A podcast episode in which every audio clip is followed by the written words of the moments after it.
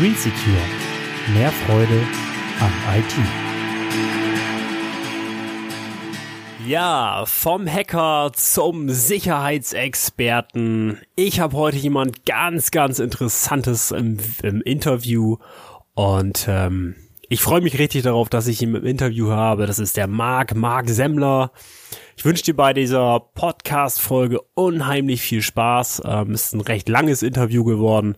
Ähm, wir reden über seine Vergangenheit, wir reden über einige fachliche Dinge, wir reden über gesellschaftliche Dinge. Ähm, wenn dich das Thema generell interessiert, dann ähm, wird das für dich ein ziemlich cooles Interview sein. Und ich wünsche dir dabei richtig viel Spaß. Wenn du Fragen hast, stell dir diese Fragen, stell uns diese Fragen und ähm, hinterlass gerne einfach einen Kommentar und leite gerne dieses Interview anderen Leuten weiter, das vielleicht für andere auch interessant sein könnte. Ja, und ich muss natürlich auch so ein bisschen Eigenwerbung machen und zwar suchen wir dich. Wenn du Informatiker bist, du bist vielleicht Fachinformatiker, du bist super gut am PC, also du interessierst dich nicht nur fürs Office-Paket, sondern kannst auch viel mehr. Du hast dich schon immer für die Hintergründe interessiert. Warum läuft das eigentlich so, wie es läuft? Ob Programmierung, ob Netzwerke, Systeme, ob vielleicht auch der Bau von Computern, alles was damit zusammenhängt. Wenn du so jemand bist, der sagt, Mensch, ich kenne mich damit aus, äh, mich interessiert das wahnsinnig und du bist jetzt gerade auf der Suche nach einem Job, ähm, ja, meld dich bei uns, bewirb dich bei uns. Vielleicht kennst du aber auch jemanden, wo du sagst, Mensch, derjenige, den ich kenne, das ist so mein Ansprechpartner, wenn ich ein Problem habe, der kennt sich richtig gut aus und der sucht auch gerade nach einem Job. Leite ihm das hier gerne weiter. Er soll sich sehr gerne bei uns bewerben, da freue ich mich drauf. Ja, und jetzt wünsche ich dir ganz viel Spaß bei diesem Interview und ähm, ja, bis bald, mach's gut, ciao, ciao. Vom Hacker zum Sicherheitsexperten. Marc Semmler bei uns heute im Interview. Ja, Marc Semmler arbeitet seit mehr als 25 Jahren weltweit für die Absicherung von Informationen und IT-Infrastrukturen. Geboren ist er 1973 und äh, ja, er ist ausgewiesener Experte der Informationssicherheit und auf Sicherheitsuntersuchungen, High-Level Consulting und organisatorische Sicherheit spezialisiert. 2015 leitete er die Entwicklung der VDS-Richtlinien für Cybersecurity, 2017 die der VDS-Richtlinien für die Umsetzung der Datenschutzgrundverordnung und 2018 die der VDS-Richtlinien zur Informationssicherheitsmanagement für kleine mittelständische Unternehmen. Er ist durch seine auch in Funk und Fernsehen übertragenen Live-Hacking-Präsentationen einem breiten Publikum bekannt. Ja, seit 2014 lebt Marc in Nürnberg. Marc, cool, dass du da bist. Danke, dass du dir die Zeit für uns nimmst. Ähm, also erstmal, genau, erstmal ein großes Willkommen an dich. Ja. Danke, danke. Das ist echt cool. Wir haben uns ja in Oldenburg kennengelernt auf der Cybersecurity Messe da von EWE, e, wo du äh, Speaker warst, wo du, wo du auf der Bühne aufgetreten bist. Und ähm, ja, du, wir haben ja so ein bisschen was zu dir da auf der Bühne, als du da warst, erfahren. Und jetzt würde ich ganz gerne mal dich bitten, dass du dich uns einfach mal so ein bisschen vorstellst. Also wer bist du, was machst du, genau, so das, was du jetzt zu dir sagen wollen würdest. Oh Gott, das ist immer ein bisschen kompliziert, weil äh, Eigenlob stinkt und ähnliches mehr. Und ich bin, äh, jetzt werden alle Leute lachen, eigentlich ein sehr, sehr zurückhaltender, schüchterner Mensch. Nein, stimmt alles nicht. Also ich bin der Marc Hemmler. Und wenn ich gefragt werde, mit was verdienst du denn dein Geld, kann ich sagen, ich verdiene mein Geld mit dem kreativen Umgang mit Sicherheitstechnik. Und das seit 25 Jahren. Oh, ich werde alt. Ähm, äh, wie soll man sagen? Ähm, ich komme aus der kreativen Ecke des Netzes raus und habe irgendwann gesagt, ich bin jung und brauche das Geld und habe mich selbstständig gemacht als freie Radikale im Bereich der Informationssicherheit und habe da unglaublich viel Spaß und Freude mit und bin da immer noch, beziehungsweise bin da europaweit und auch weltweit unterwegs. Ja. Cool. Ja, sehr geil. Und ähm, wo du gerade sagst, ja, du bist eher so ein bisschen zurückhaltender, schüchtern vielleicht. Den Eindruck hatte ich zum Beispiel überhaupt nicht, als wir uns in Oldenburg gesehen haben, beziehungsweise ich habe dich ja gesehen, du hast mich ja noch nicht gesehen, da waren ja gefühlt 200 Leute oder so. Und ähm, du hast einen so wahnsinnig coolen Vortrag gehalten und das ist das, was mir auch den Tag da aufgefallen ist, ähm, bei Rüdiger übrigens ja auch. Ihr beide, ihr wart da auf der Bühne und ihr habt keinen langweiligen, schnöseligen Vortrag gehalten, sondern das war ein Vortrag, der hat wirklich Spaß gemacht. Ähm, und das ist ja nicht mehr selbstverständlich. Also gerade wenn man auf so Business-Veranstaltungen ist, äh, da hat man ja auch oft einfach mit wirklich langweiligen Vorträgen zu tun, wo irgendwelche Leute ihre PowerPoint-Folien runter ähm, ja, predigen, sag ich mal. Und das war bei dir überhaupt nicht so. Also es hat mir unheimlich gut gefallen. Du hast ähm, also Theorie und Praxis unheimlich, also du warst sehr praxisstark, aber du hast das beides sehr gut miteinander kombiniert. Ähm, jetzt würde ich dich mal ganz, ger ganz gern fragen, ähm, so diese Speaker-Rolle, dieser Speaker-Job da auf der Bühne, wie bist du da eigentlich zu gekommen? Wow, ähm, boah, das war 1998, 97, so um den Dreh. Wow.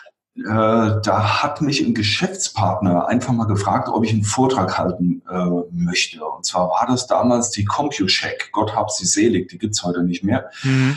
Äh, die ist von Incra Micro, glaube ich, geschluckt worden irgendwann.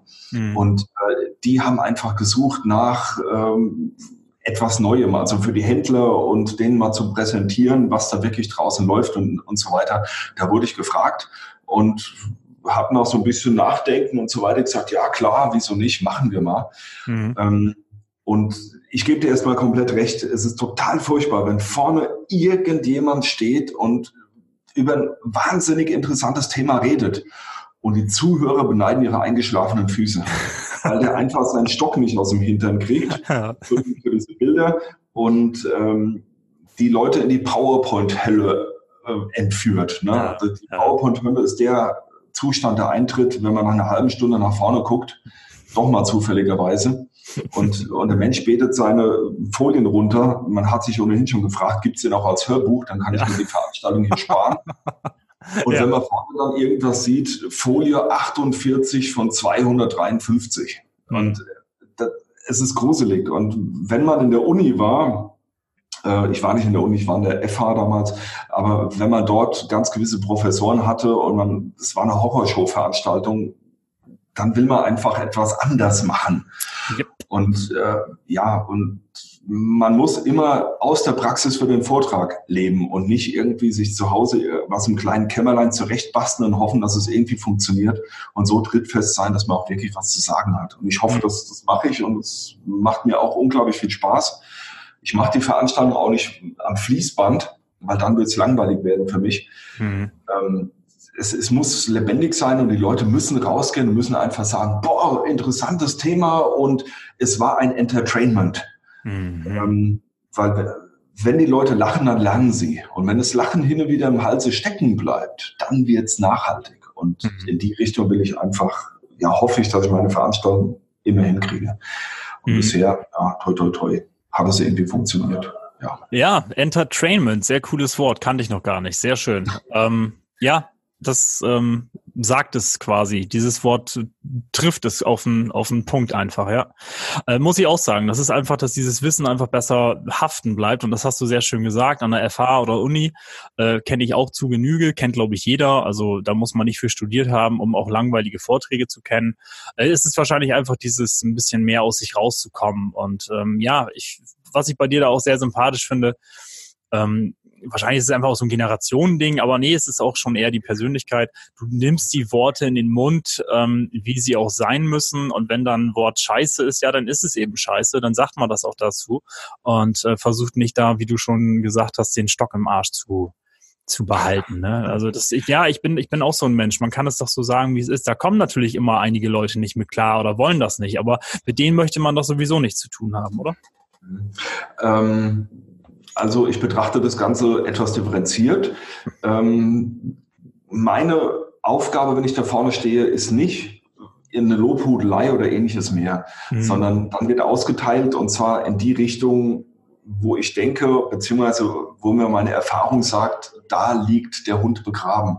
Und das kann auch durchaus mal einen Hersteller treffen. Ich hatte auch mal eine Veranstaltung, da hat der Hersteller einen Fehler gemacht, mich wirklich zu fragen, Herr Sender, geben Sie mal eine offene Meinung ab. Mhm.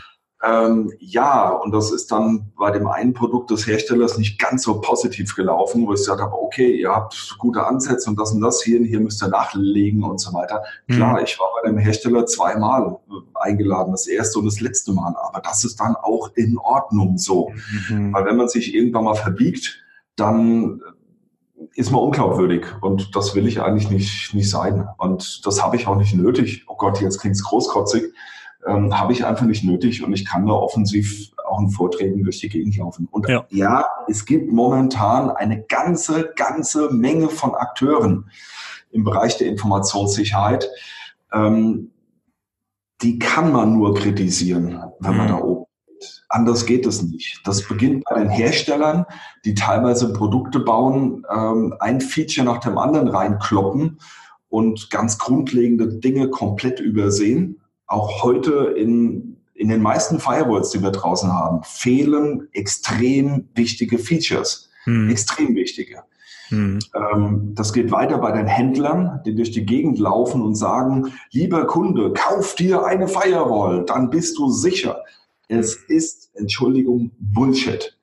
Ähm, da kommt irgendjemand raus zum Kunden mit seinem Bauchladen und sagt, ich mache dir alles und ja, für deine Sicherheit kauf dir eine Firewall. Das ist ein Element, um etwas umzusetzen. Aber es gibt ein schönes Wort, beziehungsweise einen schönen Ausdruck aus dem Englischen oder Amerikanischen, nennt sich A fool with a tool is still a fool. Also ein, ein, ein Depp, der ein Werkzeug in der Hand hat, wird nicht zum Meister, sondern der bleibt einfach Depp.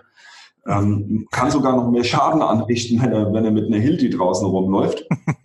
ja, ähm, da muss man auch einfach die Händler kritisieren, die losgehen und irgendeinen Mitarbeiter einfach äh, auf einen Dreitageskurs von einem Hersteller schicken, dann ist der hm, keine Ahnung was, Certified Mausschubser auf dem Produkt ABC und dann wird gesagt, ja, Sicherheit jetzt auch hier, wir sichern unsere Kunden ab.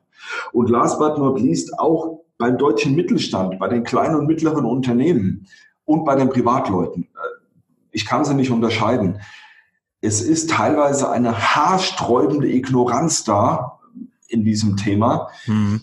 wo man äh, wirklich hinkommt und da ist gerade was passiert im Unternehmen und man erklärt es den Leuten und erzählt, was sie falsch gemacht haben mhm. und erklärt ihnen wirklich auf einem Niveau, naja, wenn es ein Pommesbudenbetreiber wäre, würde ich ihm sagen, hey, wenn du von der Toilette kommst, wasch dir bitte die Hände. Und es wird nicht verstanden, beziehungsweise es will von der Geschäftsleitung nicht verstanden werden. Mhm. Ja, IT kostet Geld. Aua. Und Informationssicherheit kostet auch Geld. Und es wird durch Informationssicherheit nicht schneller, eleganter, cooler und ähnliches mehr, sondern höchstens abstrakterweise sicherer. Aber es muss gemacht werden, weil es ein Wettbewerbsvorteil ist. Und das ist, also selbst dieser Gedanke ist bei ganz, ganz vielen KMUs noch nicht angekommen. Mhm. Und last but not um die Runde voll zu machen, man muss auch dummerweise auf ein paar Institutionen einhauen, wie zum Beispiel den BSI, Bundesamt okay. für Sicherheit in der Informationstechnik, okay. ähm, weil die es über Jahre verpennt haben, und zwar hardcore verpennt haben. Da dreht sich jetzt zum Glück langsam ein bisschen der Wind mit der unglaublichen Geschwindigkeit eines Tankers. Mhm. Ähm, da dreht sich ein kleines bisschen der Wind. Die haben verpennt, wirklich ihr Klientel abzuholen, nämlich kleine und mittelständische Unternehmen ähm, und Standards, Normen rauszugeben, die auch da umsetzbar sind. Und da stehen wir gerade und es ist total gruselig. Entschuldigung, wenn ich jetzt so viel schwätze und, und rede. Alles gut. Informationssicherheit ist einfach, muss einfach sein. KISS, keep it stupid simple. Mhm. Muss bezahlbar sein. Aber das nötige Minimum das muss wenigstens geliefert werden. Und da sind mhm. wir bei verschiedensten Akteuren noch mhm. meilenweit entfernt. Mhm. Ja, da komme ich, da komme ich gleich schon mal nochmal zu, zu so einer Frage. Ähm, das ist aber schon mal ganz gut zu wissen, so deine, deine Einstellung dazu. Ähm, es würde mich mal interessieren, was du, du hast eben ein bisschen was von FH erzählt. Was hast du eigentlich ursprünglich gelernt? Hast du irgendwie mal eine Ausbildung gemacht? Was für ein Studium hast du gemacht? Bist du ein kompletter Quereinsteiger? Wie, wie sieht das letztendlich bei dir aus? Okay, das Ganze hat angefangen, äh, dass ich irgendwann mal Mathe studiert habe. Ah ja. Ja, allerdings genau ein halbes Semester. Mhm. Und äh, da habe ich dann gesehen, nee, ist nicht so ganz meine Kragenweite. Punkt. Mhm. Und dann hat es mich verschlagen an die FH in Darmstadt, also die heute HDA, also Hochschule Darmstadt. Und da habe ich angefangen, Informatik zu studieren, weil es, äh, wie soll man sagen, äh, Hobby zum Beruf machen. Mhm. Ähm, ich habe für ein sieben Semester Studium 13 Semester gebraucht und habe dann mhm. irgendwann mal ein Kundenprojekt genommen und habe oben drüber geschrieben Diplomarbeit mhm. und habe das Ding abgegeben. ähm, wurde dann auch kritisiert, so von meinem Prof, ja, ich wusste ja, was du machen willst, aber du bist nie zu Beratungen gekommen, aber die Diplomarbeit ist toll, da kann ich dir und so weiter geben. Mhm.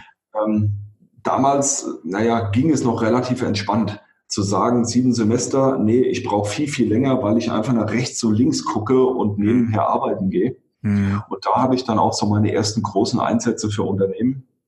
Habe mich ein sehr großes Unternehmen irgendwann mal gefragt, ähm, wir haben hier unten ein Hochleistungs-Unix-Netz laufen mit damals Enterprise E10000 und weiß der Geil was System von Sun Microsystems. Mhm. Hättest du nicht Lust und Laune, hier die Sicherheit zu überprüfen? Da habe ich gefragt, woher kennt er mich denn? Ah, da hat sich so ein bisschen was rumgesprochen. Da habe ich gesagt, cool, ich bin dabei. Äh, bin dann für drei Monate in eine andere Stadt gezogen und habe dort angefangen, so die ersten Hardcore-Erfahrungen im Bereich der Industrie zu schnuppern und damals auch auf extrem technische Art und Weise. Hat mhm. unglaublich viel Spaß gemacht. Aber man hat auch relativ schnell gemerkt, äh, große Konzerne und ähnliches mehr, ähm, dass man nicht nur Techniker ist, sondern auch Sozialarbeiter mhm. und auch ein Stück weit äh, Außenminister. Äh, hm. Die technischen Ergebnisse mussten entsprechend verpackt werden, sonst konnten sie einfach da unten nicht angenommen werden.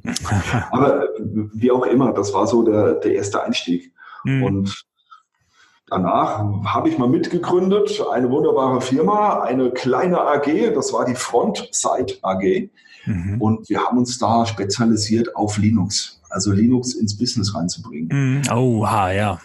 Ja, war auch ein wahnsinnig interessanter, wahnsinnig also eine wahnsinnig interessante, eine wahnsinnig aufreibende Zeit auch, weil wir alles, alles mitgemacht haben, was in einem Startup irgendwie geht. Mhm. Von, okay, ganz klein anfangen zu, hey, ihr habt da mal Venture Capital. Mhm. Ähm, es interessiert uns nicht, was ihr damit macht. Mhm. Bis dann hin wirklich zu, äh, keine Ahnung, 120 Stunden Wochen und also Wahnsinn. Es war echt Wahnsinn. Mhm. Und da bin ich dann irgendwann mal ausgestiegen weil ich gesagt habe, es muss noch was anderes geben als äh, irgendwie äh, Arbeiten und Co.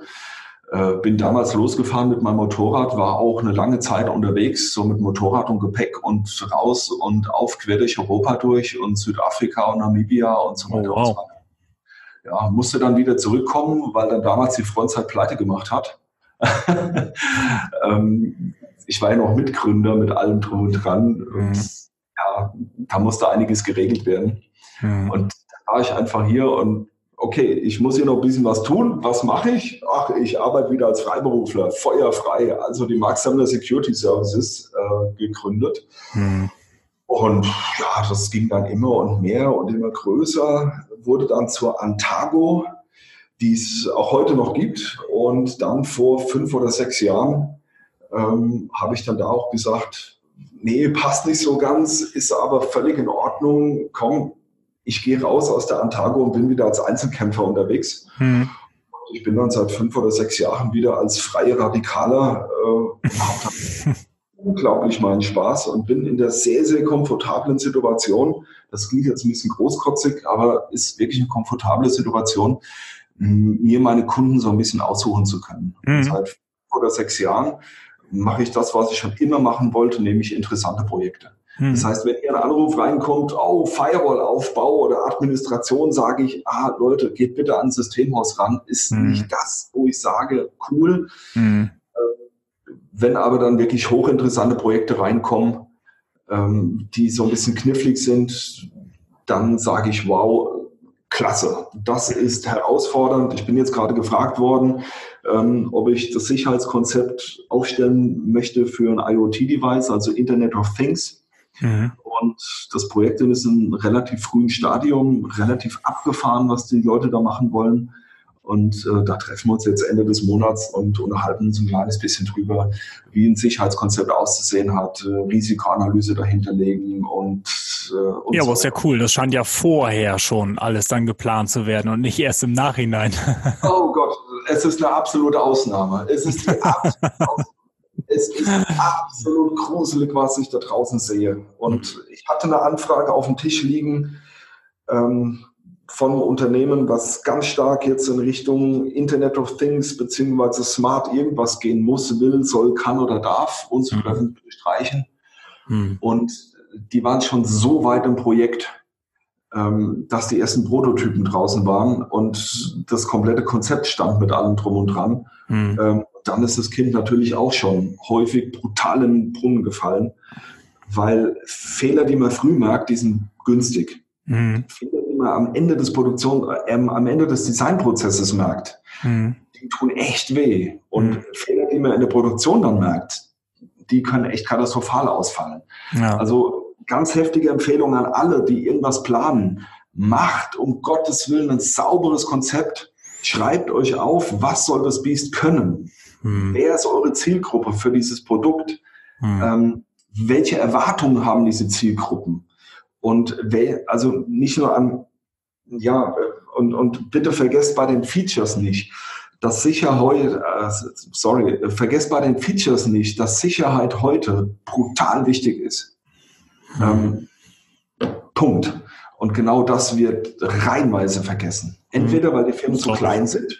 Ey Leute, unser Produkt ist seit zehn Jahren auf dem Markt, jetzt machen wir smart. Mhm. Aber wir haben Umsatzzahlen von X, also können wir nur X geteilt durch Y an Investitionen da reinpacken, sonst wird es zu teuer, das ganze Zeug.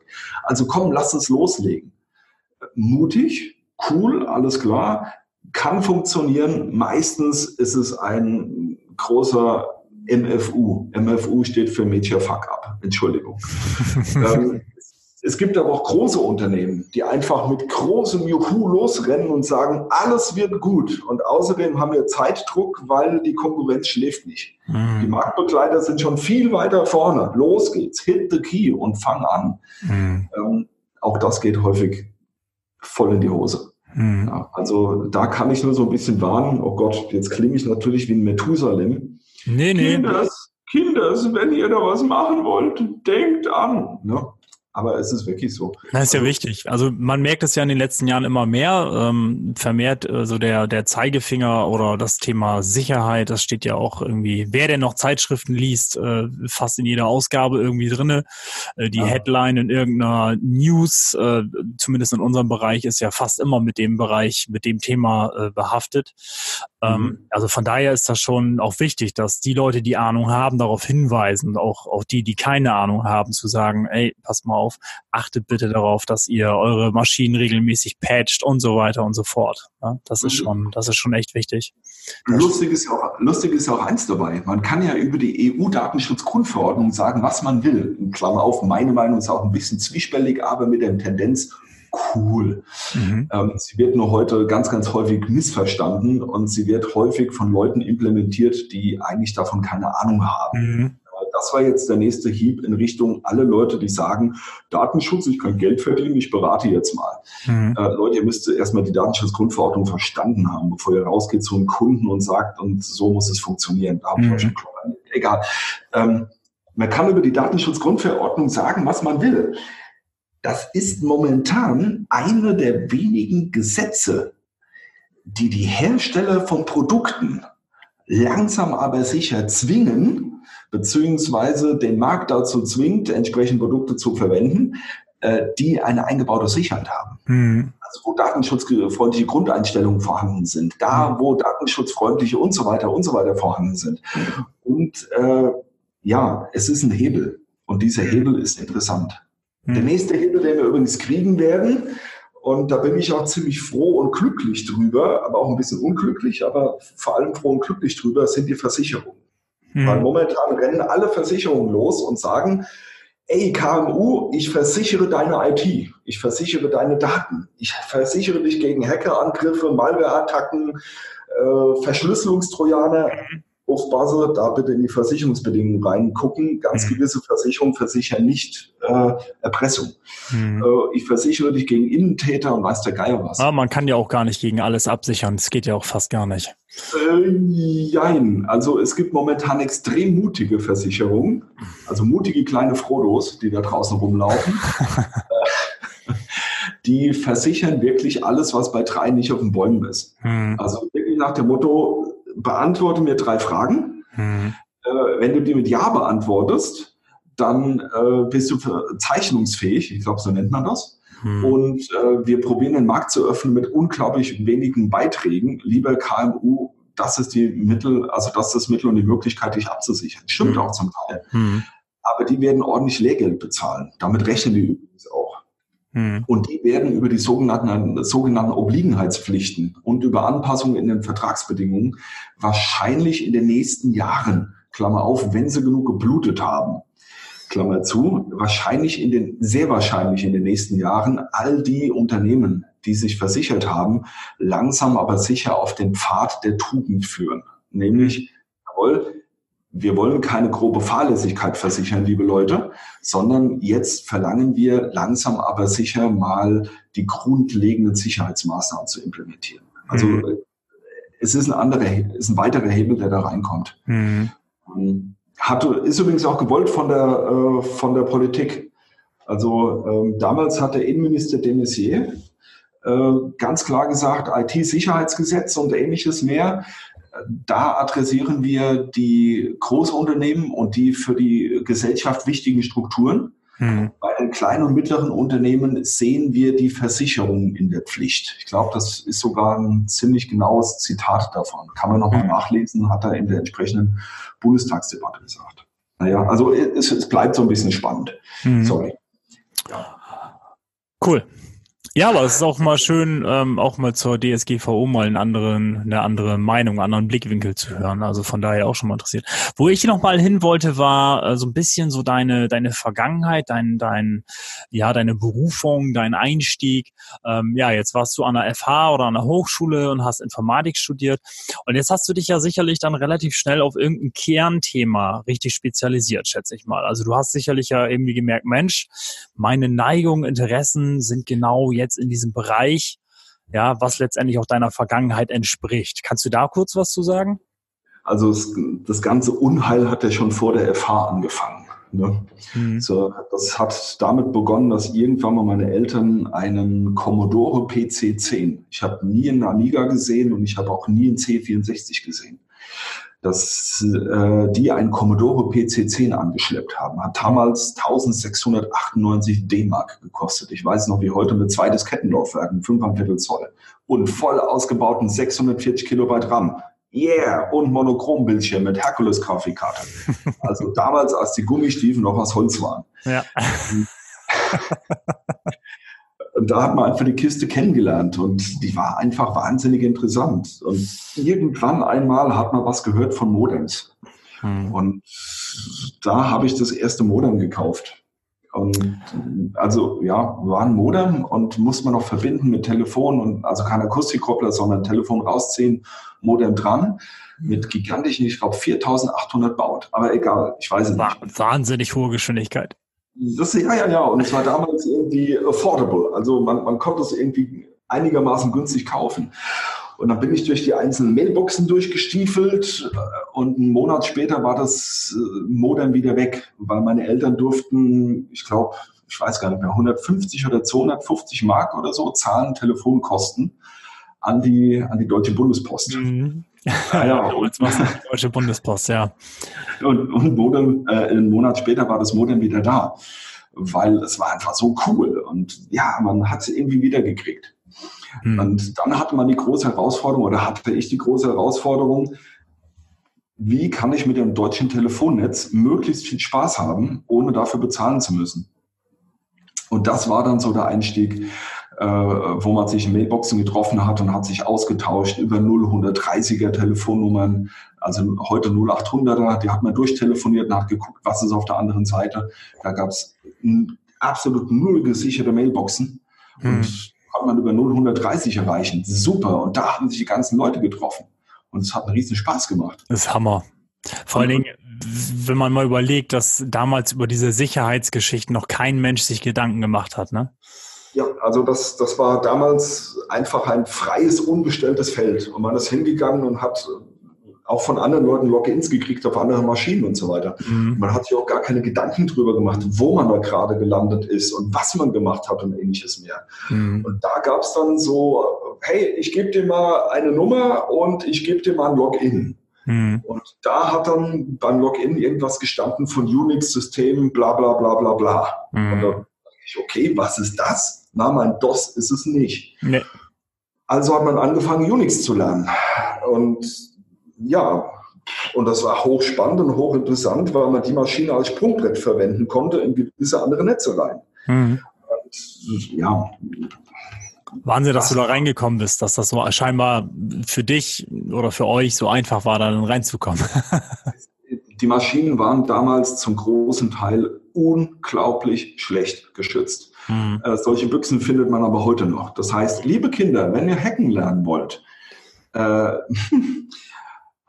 es ist einfacher, als ihr denkt. Punkt. Mhm. Ähm, ja, dann gab es noch einen kurzen Abstecher in Richtung Virenprogrammierung. Mhm. Da ist man dann, also da bin ich dann ganz, ganz tief eingestiegen in MS-DOS, weil für DOS war es super einfach, die Dinger zu programmieren. Welche Programmiersprache war das? Das gute alte Assembler. Also ah, Wahnsinn, ja, guck mal, das ist dann natürlich, das trennt ja den Experten von einem Amateur, ja. Also das, ja, das muss man Assembler, das ist ja der Wahnsinn, ja. Ja, also damals gab es dann den, den Messem, also den Microsoft Assembler und den Tessem, den Turbo Assembler von Borland. Ja, genau. Ähm, ich habe mit dem Tessem gearbeitet und habe, das war dann übrigens in der ähm, Informatik AG von unserer Schule. Mhm. Äh, da haben wir uns nachmittags getroffen und haben wir ihn programmiert. Und das war ein Riesenspaß. Also das war dann die Elvira. Irgendwann war sie mal fertig in Version 1.0 und dann hat man probiert, die auf Biegen und Brechen immer und immer kleiner zu kriegen. Und der Quellcode war irgendwie 30 Kilobyte lang, weil man jeden Mist dokumentiert hat. Mhm. Und am Ende war das Biest, glaube ich, irgendwie erst 340 Byte und am Ende irgendwie 120 Byte oder 160 mhm. Byte lang. Irgendwas um den Dreh. Also ein ganz einfacher Comment-Faktor, ähm, der auch gar nicht fancy war oder so. Aber es hat einfach Spaß gemacht, das Zeug auseinanderzunehmen. Also wie funktioniert das Betriebssystem? Wie kann man Interrupts verbiegen? Wie kann man auf interne Strukturen von DOS zugreifen und so weiter?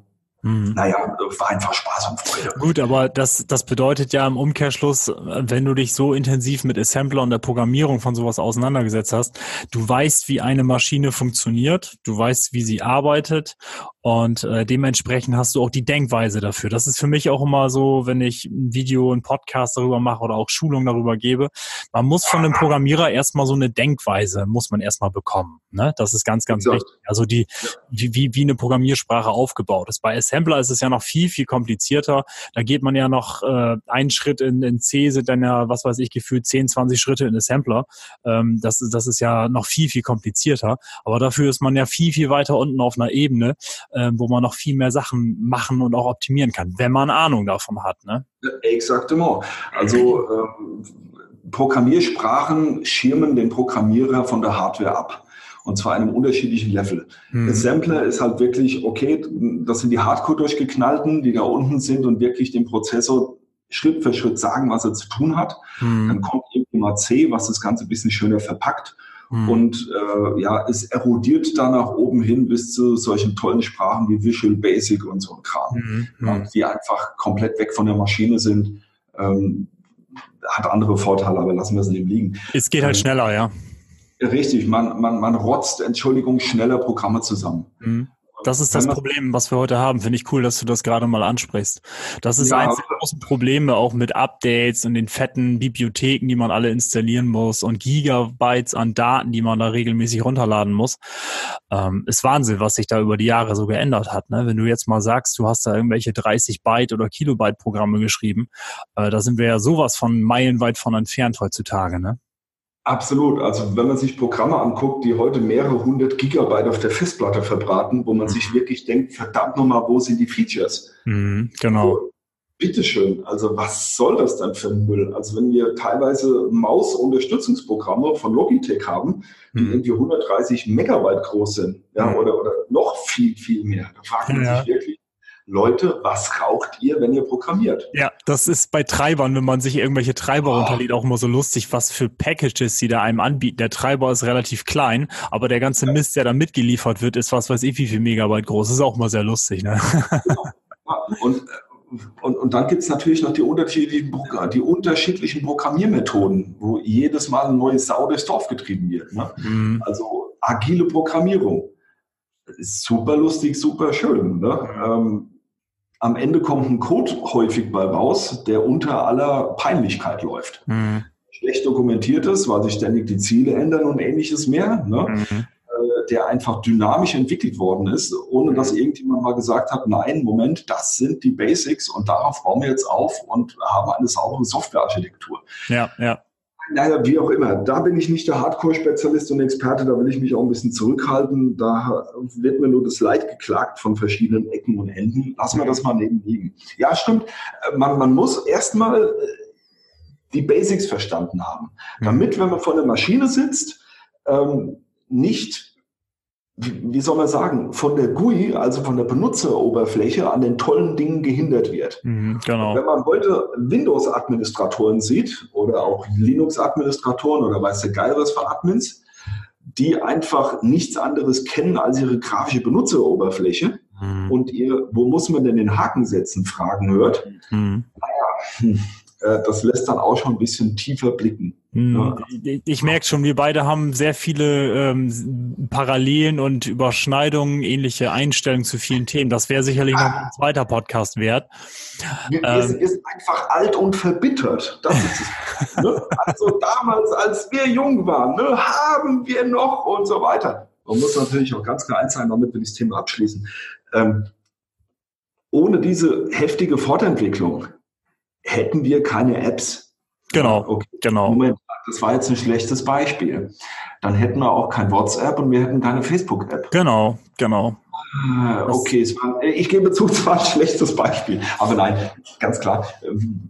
Es ist eine Industrie, die ist so schnell geworden. Wir brauchen diese Hardcore-Werkzeuge ne, und so weiter, damit wir. Genau. Genau, Punkt. Genau. Ende. Das, das war ein gutes Stichwort mit, ähm, mit Industrie. Das ist es definitiv, auch wenn man über dieses Thema Microsoft und was Microsoft in den 80er Jahren schon angetrieben hat, bis, äh, bis heute ja auch. Ähm, es ist Wahnsinn, was, was die für Deals haben, was da für, für Gelder über den Tresen wandern und ähm, ja, was letztendlich Microsoft überhaupt in der Vergangenheit alles schon gemacht hat. Also auch ohne Microsoft wären wir sicherlich heute nicht da, wo wir sind. Also man kann viele Sachen kritisieren, aber durch ihr Business haben sie einfach eine Menge auch bewegt in den, in den vergangenen Jahrzehnten. Das muss man auch sagen. Ähm, aber jetzt habe ich noch mal, und zwar, du hattest auf der Bühne so einen coolen Spruch. Ähm, das zitiere ich mal ganz kurz. Ähm, also zurzeit würden wir uns alle so verhalten im Internet, als wenn wir im Straßenverkehr mit dem Auto unterwegs wären. Wir haben keinen Führerschein, wir sind nicht angeschnallt und wir haben vorher eine Flasche Wein getrunken. Fand ich total cool, diesen Vergleich. Und mit Rüdiger hatte ich da auch drüber gesprochen im anderen Podcast. Ähm, kannst du dazu noch etwas kurz sagen? Warum siehst du das so krass? Mhm. Ähm es ist mehrschichtig. Punkt Nummer eins, es ist das, was ich jeden Tag da draußen erlebe. Eine völlige Ignoranz gegenüber den Anforderungen und den Bedürfnissen, die im Zuge einer hm, Digitalisierung in einem Unternehmen einfach aufkommen.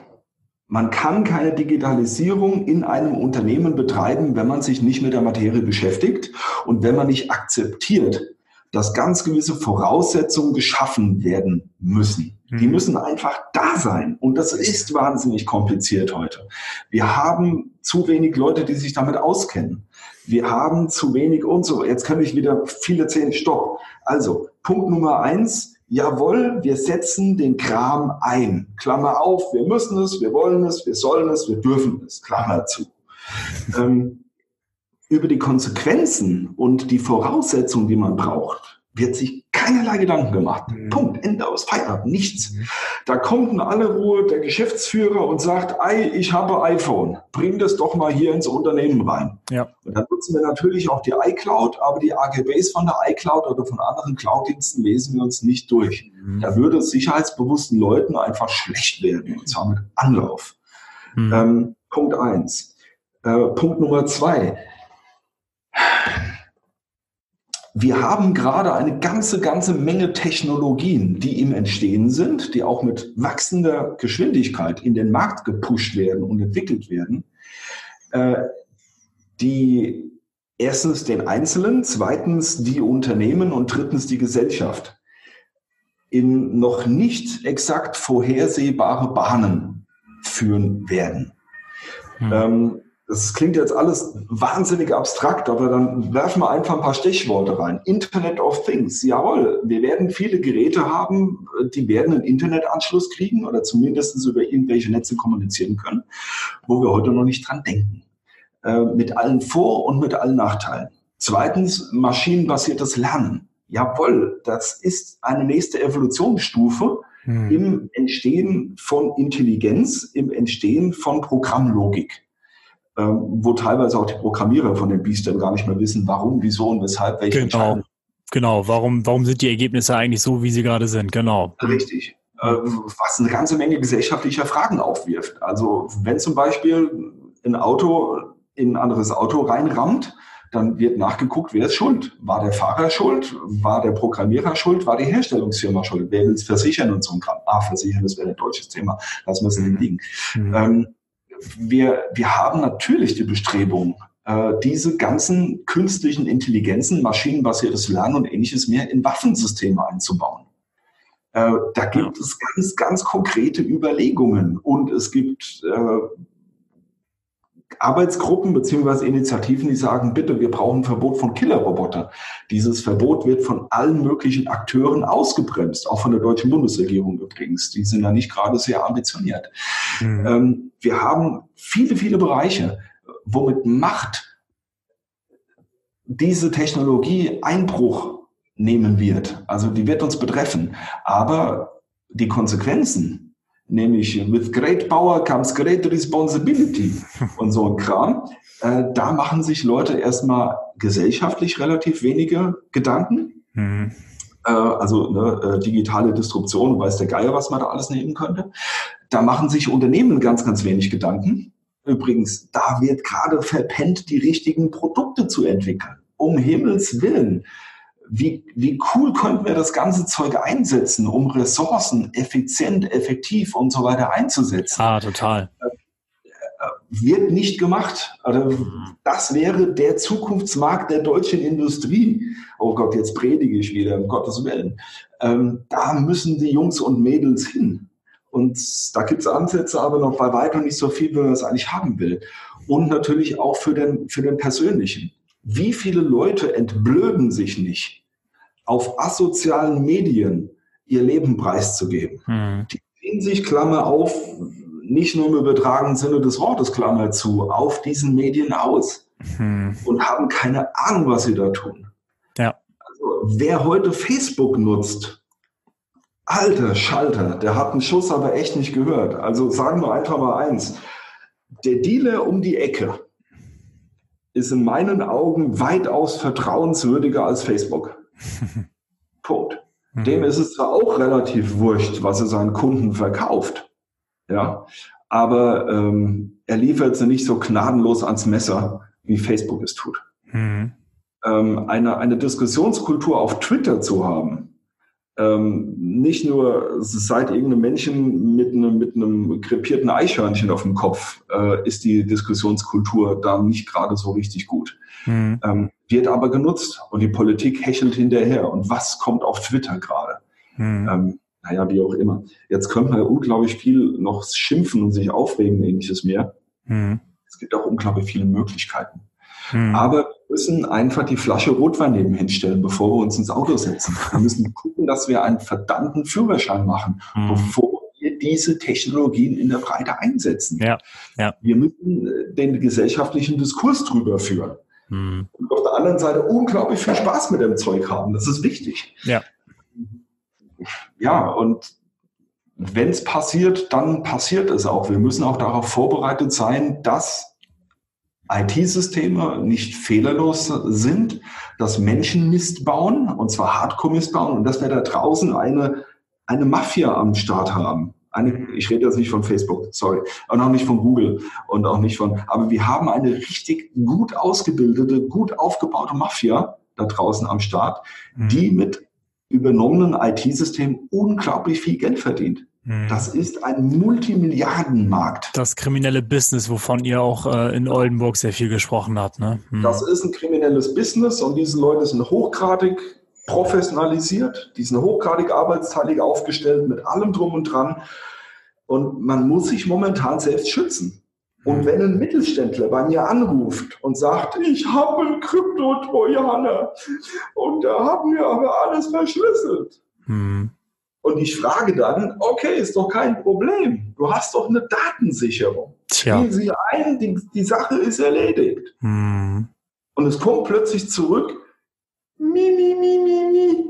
Äh, sorry, aber da kann ich auch kein Mitleid haben. Da habe ich gerade genau, das ist das Stichwort gerade, Marc. Cool, dass du das sagst. Das wäre nämlich eine Frage von mir. Mein Spruch, kein Backup, kein Mitleid. Ja, das ist ein Spruch, den mag ich sehr gerne. Ich glaube, den hat Heise Online irgendwann mal, ge, ja, wahrscheinlich mal erfunden oder so. Den, den drucken die, glaube ich, auch auf Tassen drauf. Ich finde den genial. So, jetzt ähm, hast du auch zu dem Thema eine Meinung, aber deine Meinung geht ja auch dahin, nur ein Backup zu haben, reicht ja nicht. Bei dir geht's ja noch einen Schritt weiter. Erzähl mal ein bisschen was dazu. Also, ähm, Punkt Nummer eins. Es gibt zwei Ebenen. Die erste Ebene ist die Quick-Fix-Ebene. Also Quick-Fix heißt schnell, äh, Entschuldigung den Ausdruck, dass die hingerotzte, aber es funktioniert Ebene. Mhm. Äh, das heißt, der Selbstschutz, der Überlebensinstinkt der Unternehmen beziehungsweise der Administratoren, die da draußen tagtäglich verheizt werden. Ähm, das sind die üblichen Maßnahmen, nämlich Leute, macht eine Datensicherung, äh, guckt, dass ihr ein Antivirus auf den Büchsen drauf habt und guckt, dass ihr saubere Backups macht. Also mhm. das ist, eine, äh, sorry, nicht, äh, dass ein sauberes Update macht. Mhm. Guckt, dass eure Software einigermaßen aktuell ist. Mhm. Ja? So. Das ist einfach mal der absolute Basisschutz, der da draußen existieren muss. Und zwar muss mit dem großen N. Mhm es nicht macht, kein Mitleid, wirklich. Ey, du hast es nicht anders verdient. Also Gott mit dir. Man kann ihn an die Decke nageln mit rostigen ja. Nägeln und unten drunter ein Feuer machen. Das ändert an der Gesamtsituation nichts, aber es befriedigt einen. Mhm. Mhm. Ähm, die nächste Stufe ist aber die, wo wir unbedingt hinkommen müssen. Nämlich, es einigermaßen strukturiert anzugehen. Mhm. Beispiel. Wenn du eine Datensicherung machst, dann ist das klasse, das ist toll. Ist schon mal besser als viele andere, ja. Richtig. Aber du wirst gegebenenfalls gar nicht alle Daten sichern, weil du gar nicht weißt als Unternehmen, wo die Daten rumfliegen. Yep, das ist auf den Laptops, auf den Handys, auf den USB-Sticks, auf den Workstations und vielleicht, wenn die Mitarbeiter mal Spaß und Freude hatten, irgendwie auf dem zentralen Server. Mhm. Und hier kommt, und das ist ein perfekter Einstieg in das ganze Thema, und hier kommt die Verantwortung der Geschäftsführung des Top-Managements ins Spiel. Die IT ist ein verdammtes Betriebsmittel. Mhm. Nicht mehr und nicht weniger. Ist so.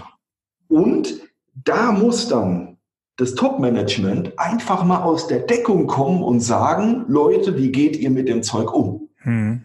Ich als Unternehmensleitung verheizen nicht die Administratoren, weil die sind zwischen Baum und Borke.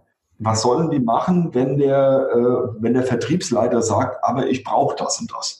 Ja. Ne? muss aber mein äh, Skype nutzen, ich muss mein Facebook nutzen und ich muss mein Dropbox nutzen. Da kann es gute Gründe für geben, aber okay, äh, die können nicht hinterfragt werden. In der Position ist der Administrator ganz, ganz häufig gar nicht. Mhm. Der wird verbrannt. Und mhm. wenn was passiert, kriegt er die Schläge ab. Okay, so, also muss hier die Geschäftsführung sagen, liebe Mitarbeiter, hier ist ein Papier und da steht drin, wo speichert ihr eure Daten hin? Das mhm. ist nicht schwer. Um Himmels Willen, das ist eine halbe DIN A4-Seite, wo ja. drin steht, Leute, da gehören die Daten hin. Genau. Netz, Netzlaufwerke, verschiedene Benutzerverzeichnisse, genau. Richtig. So, und ich verpflichte euch von euren mobilen Geräten, beziehungsweise, das waren ja eigentlich im Hintergrund, wenn sie gut aufgebaut sind, von euren USB-Sticks und ähnliches mehr, die Daten möglichst schnell in den zentralen Datenbestand rein zu synchronisieren. Mhm. Das müssen wir einfach mal sagen, damit mhm. man auch Mitarbeiter mal äh, von der Seite an machen kann, wenn sie es nicht getan haben. Mhm. Und es passiert irgendwie ein Datenverlust oder so. Und das mhm. habe ich schon verdammt häufig erlebt. Entschuldigung.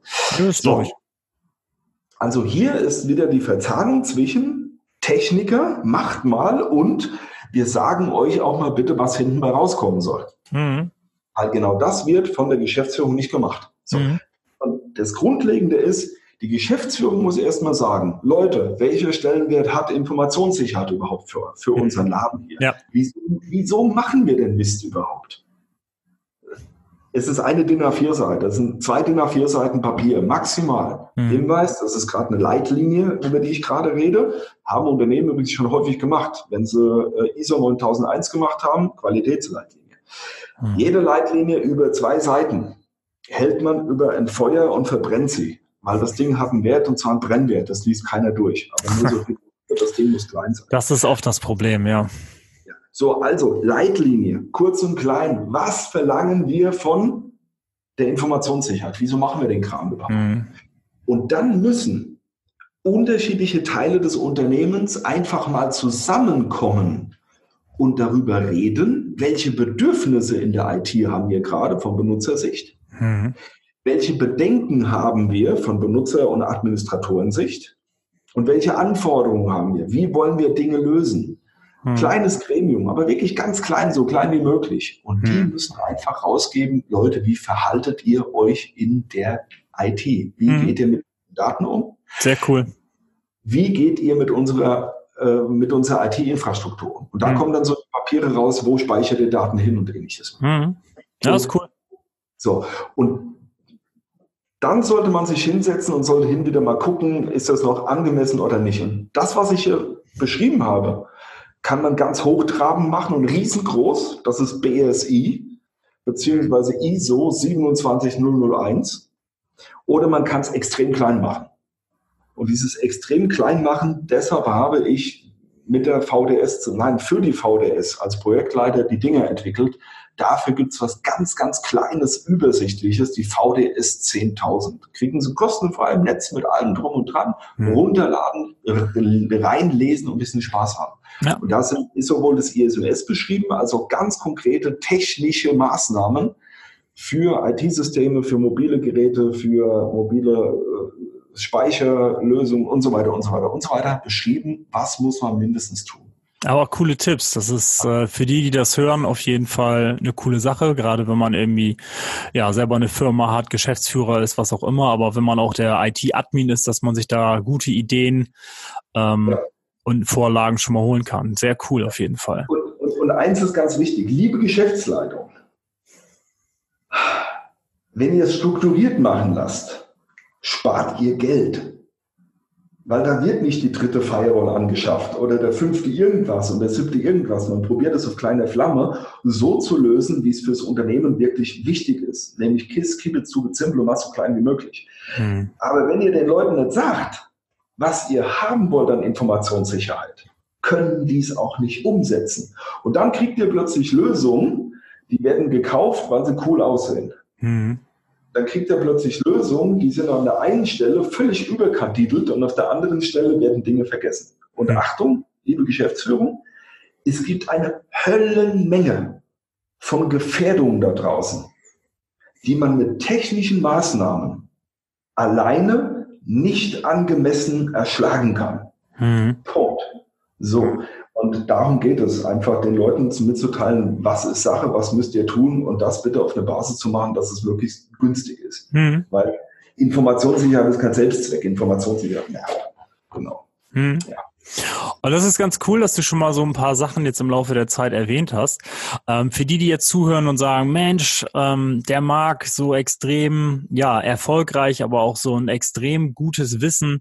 Was kann der mir denn für, ich sag mal so, die drei wichtigsten Sicherheitstipps für mich mitgeben, wenn das jetzt jemand denkt? Hast du da auf, auf einen Punkt genau jetzt mal eben für den Privatmann, für den Mitarbeitern einer Firma, für den Selbstständigen, ähm, letztendlich für jeden so die drei von deiner Meinung nach wichtigsten Sicherheitstipps, die du anderen Leuten mit auf den Weg geben würdest?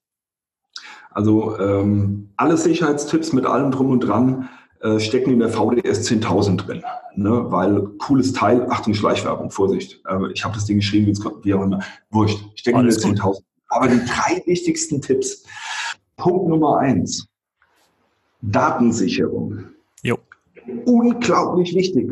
Punkt. Macht das.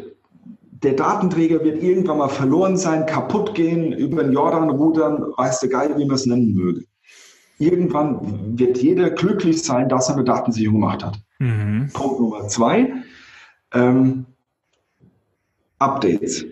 Updates, Updates, Updates, Updates. Schaut, dass eure Software aktuell bleibt, mit der ihr arbeitet. Nicht unbedingt tagesaktuell, das kann gerne mal eine Woche oder zwei oder drei hinterherhinken, das tut nicht weh, mhm. aber macht Updates. Und Hinweis, nur den Vesus oder die Microsoft Windows Update-Dienste einzuschalten, reicht nicht. Ihr habt jede Menge andere Software auf dem Rechner jo, drauf. Das bringt mir nichts, genau. Das sagst du genau. schon gut. Bringt mir nichts, ja. wenn ich jetzt irgendein verseuchtes Ding runterlade und mit einer älteren Software ausführe. Es kommt ja trotzdem aus dem Netz.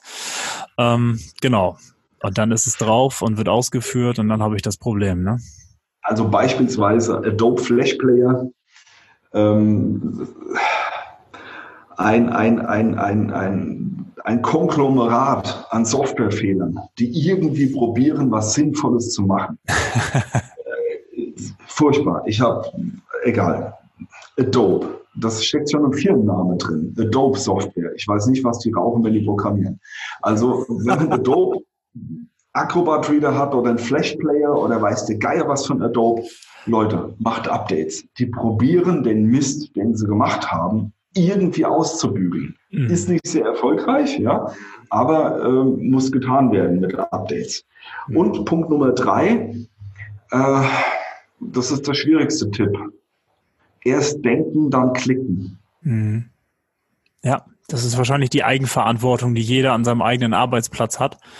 Ähm, dass er genau schaut, was klickt er an, was öffnet er, ähm, ist hinter dem Link, der da jetzt kommt, irgendwie doch was Verborgenes, weil der Link einen ganz komischen Namen oder eine komische Endung irgendwie hat.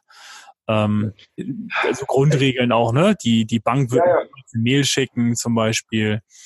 Ähm, aber, genau an, aber genau an dem Punkt sind natürlich die Laien verraten und verkauft. Mhm weil einfach Spam-Mails, ne, da wird ja beworben, hier groß, großartige Körperteilenverlängerung aus Nigeria oder kaufen Sie runde Pillen oder so ein Kram. Ja. Also weil einfach Spam-Mails und Phishing-Mails oder Mails, wo bösartiges Zeug hinten dran hängt, mhm. ja. mittlerweile nahezu perfekt gefälscht werden. Ja. Und natürlich gibt es dann der, äh, der Mitarbeiter von der, von der Personalabteilung, der kriegt eine Mail rein, da ist Bewerbung. Natürlich muss er den Anhang aufmachen, sonst kann er nicht schaffen, um mhm. Himmels Willen. Ja? Mhm. Und klar macht er das vielleicht beim Film Angstschweiß auf der Stirn.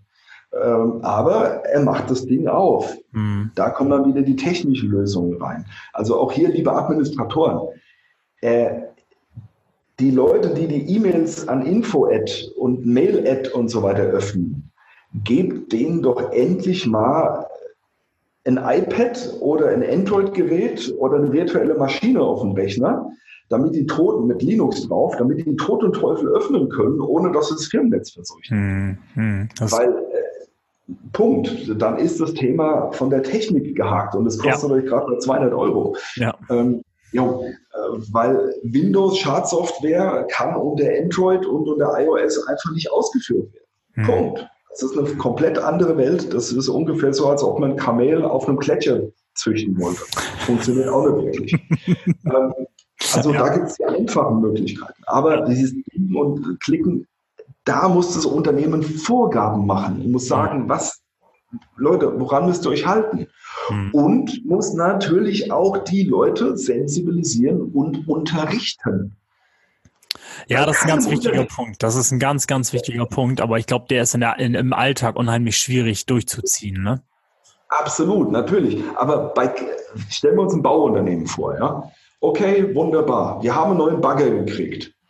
Äh, das Bauunternehmen wird eins nicht machen, nämlich den Schlüssel für den Bagger ans schwarze Brett hängen und oben drüber schreiben, ey, liebe Mitarbeiter, habt Spaß, da draußen steht er. Mhm.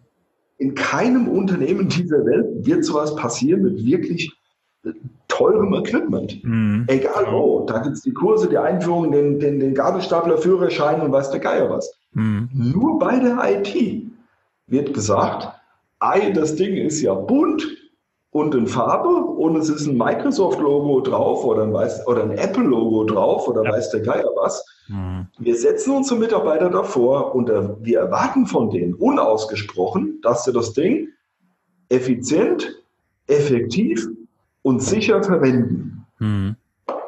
Ne? Das ist die Flasche Rotwein.